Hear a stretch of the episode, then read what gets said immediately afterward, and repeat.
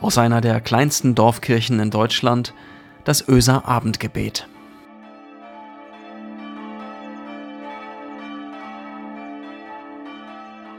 Einen schönen guten Abend, herzlich willkommen zum Öser Abendgebet. Ich bin Marco Müller, ich bin Pastor der Kirchengemeinde Öse. Dem modernen Menschen haben die Kirchen ja nichts mehr zu sagen, heißt es.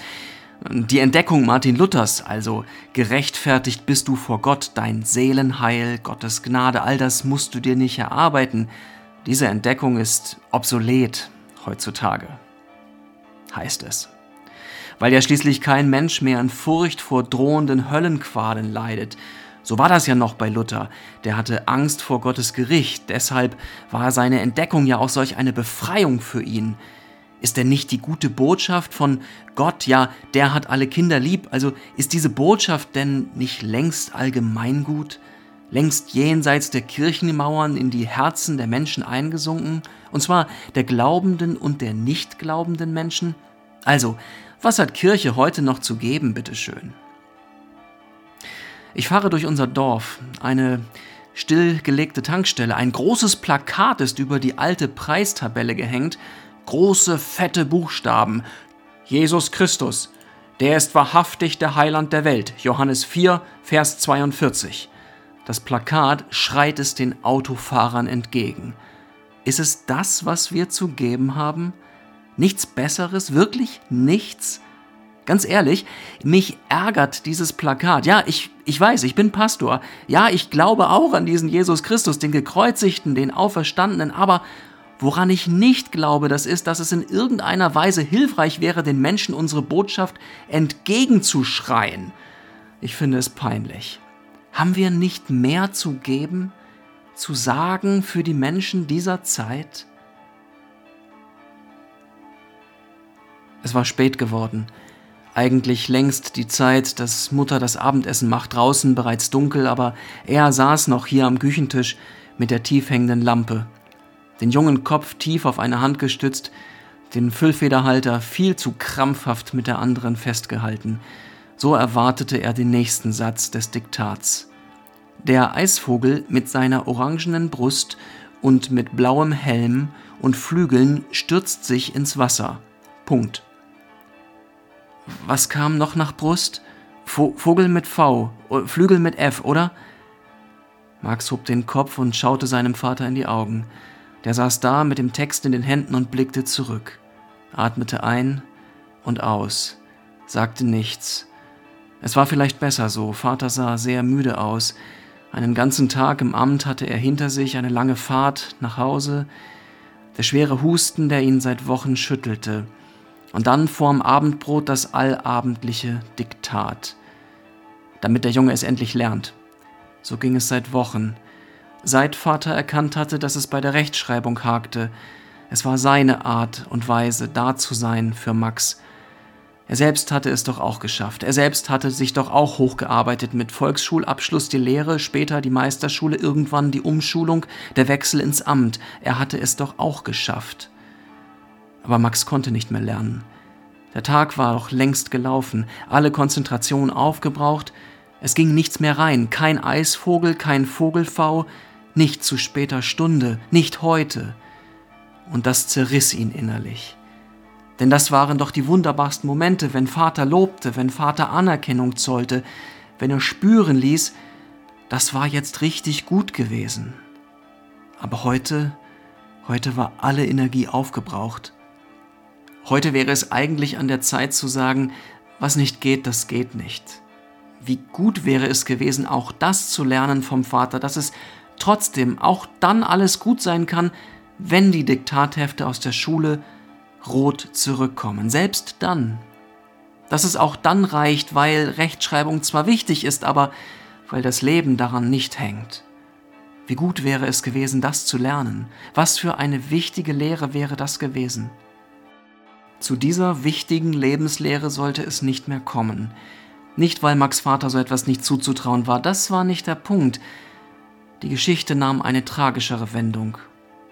Max Vater starb, bevor er über diesen Schatten seines eigenen Werdeganges springen konnte, und so vererbte er die eigene Erfahrung davon, was man alles schaffen kann, wie man sich Anerkennung erarbeiten muss, der Lebensmaßstab auch für Max. Anerkennung als die Währung, mit der er fortan im Leben bezahlt zu werden strebte. Kommt euch die Geschichte bekannt vor?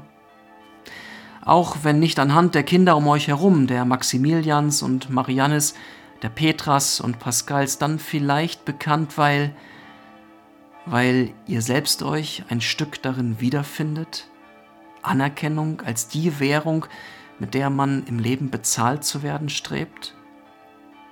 Zeugnisse sind das Kapital, auf das wir unser Selbstwertgefühl bauen. Heute ist Freitag. Heute wurden sie verteilt bei uns in Niedersachsen in den vierten Klassen.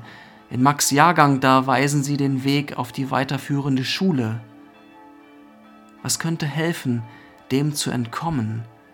Wo du dein Leben immer wieder darauf baust, gelobt zu werden, wo Anerkennung und Wertschätzung die Münzen sind, die dich vor dir selbst liebenswert machen, da fällst du in die Lutherfalle, in den Sumpf, der den Mönch aus Wittenberg vor 500 Jahren fast verschlungen hätte. Es ist eine Täuschung, eine Fata Morgana, der wir nachlaufen, wenn wir meinen, wir könnten aus eigener Kraft diesen Ort erreichen, an dem dauerhaft gut sein ist. Ich könnte auch sagen, es ist eine Illusion zu meinen, dass wir aus eigener Kraft zum Himmel gelangen. Ja, es stimmt. Gott hat alle Kinder lieb und es stimmt auch, das zu sagen weiß heutzutage so ziemlich jedes Kind. Aber ich frage mich, ob es auch wirklich ins Herz der Menschen gesunken ist. Ist es in dein Herz gesunken, in meines? Brauchen wir nicht nach wie vor die Erinnerung daran? Es war wohl bereits Abend, als Jesus mit einer großen Menschenmenge auf einem Berg in der Nähe des Sees Genezareth saß. Hunderte, vielleicht Tausende, und er musste erkannt haben, dass viele von denen, die da saßen und zuhörten, bereits knurrende Mägen hatten. Also fragte er seine Freunde um, um sich herum, wo können wir Brot kaufen, damit diese Leute zu essen haben? Allgemeines Achselzucken. Was wir haben, reicht vorn und hinten nicht, ihnen zu genügen. Sie werden unwillig werden. Wir werden kein gutes Feedback bekommen heute. Und da sagte Andreas, einer von denen, wohl um zu zeigen, wie wenig da war, hier ist ein kleines Kind. Es hat fünf Gerstenbrote und zwei Fische. Aber was ist das schon für so viele Menschen? Aber Jesus lehrte sie eine neue Lektion an diesem Tag. Er gebot ihnen, dass sie sich setzten, und er dankte Gott für das, was da war. Fünf Gerstenbrote und zwei Fische. Und sie sollten sie verteilen, und siehe, es reichte. Was ein Kind zu geben hat, das reicht. Es ist genug. Es ist genug, was du zu geben hast. Es ist genug, was du ablieferst. Es ist genug, was du auf dem Zeugnis hast. Du, du bist genug.